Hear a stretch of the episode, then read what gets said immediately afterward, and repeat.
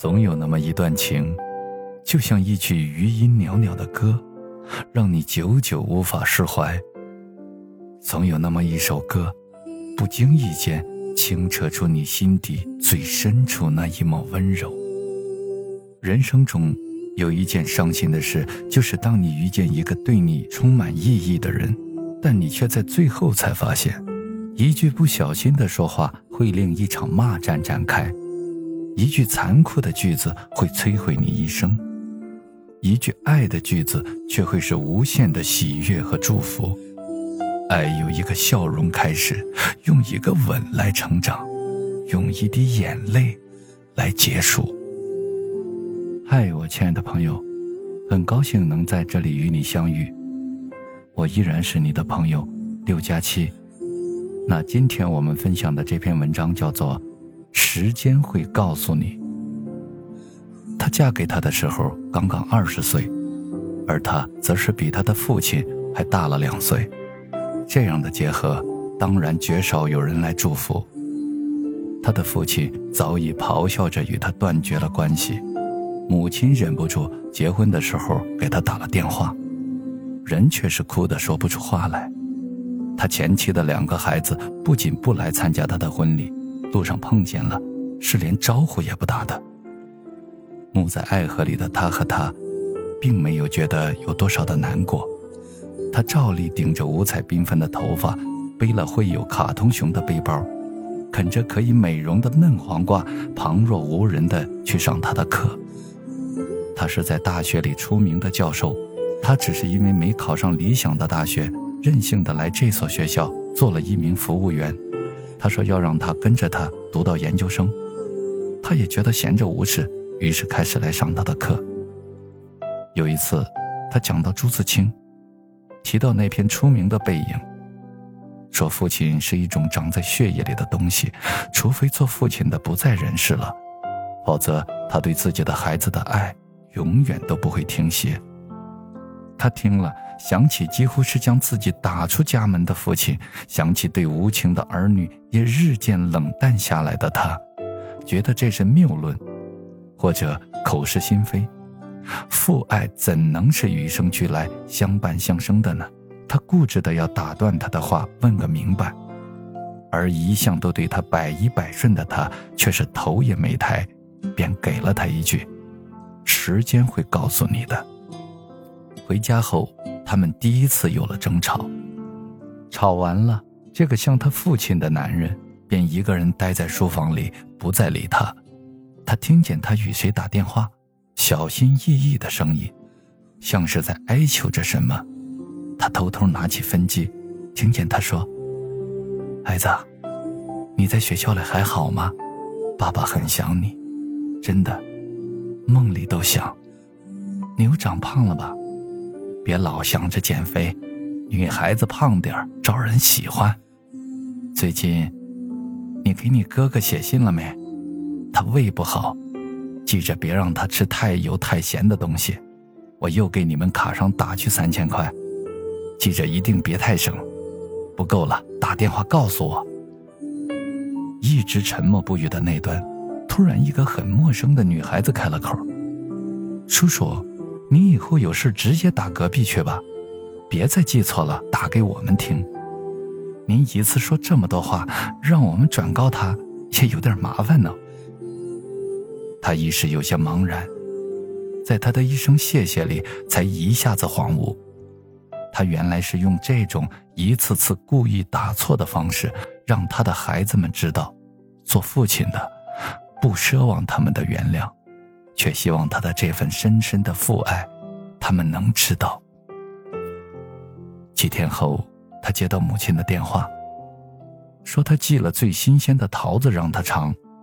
他和母亲叽叽喳喳的谈了一些琐事，却是总感觉那边的呼吸时轻时重的有些奇怪。他便在呼吸又变重的时候，突然的问：“妈妈，您嗓子怎么了？”那边熟悉又陌生的声音。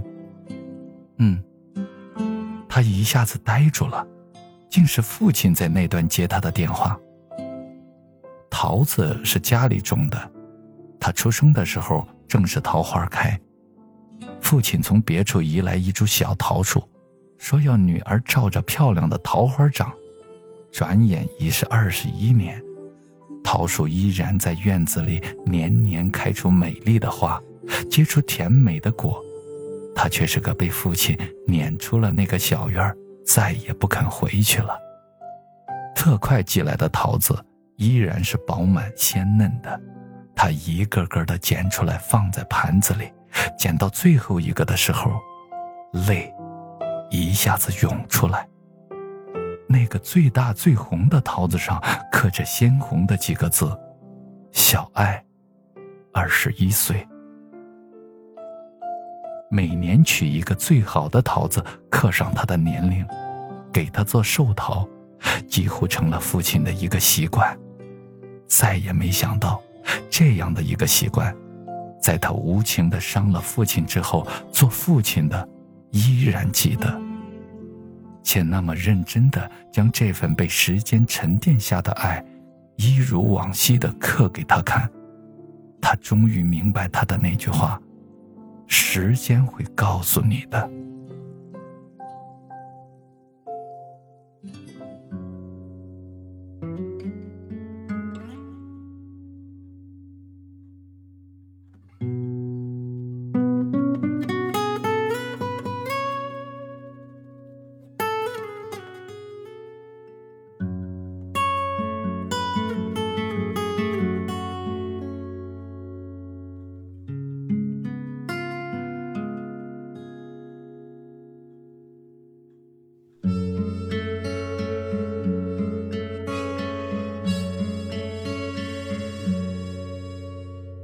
那时的我们拥有没有污染过的清晨，滴滴答答的秒针，却留不住一个黄昏。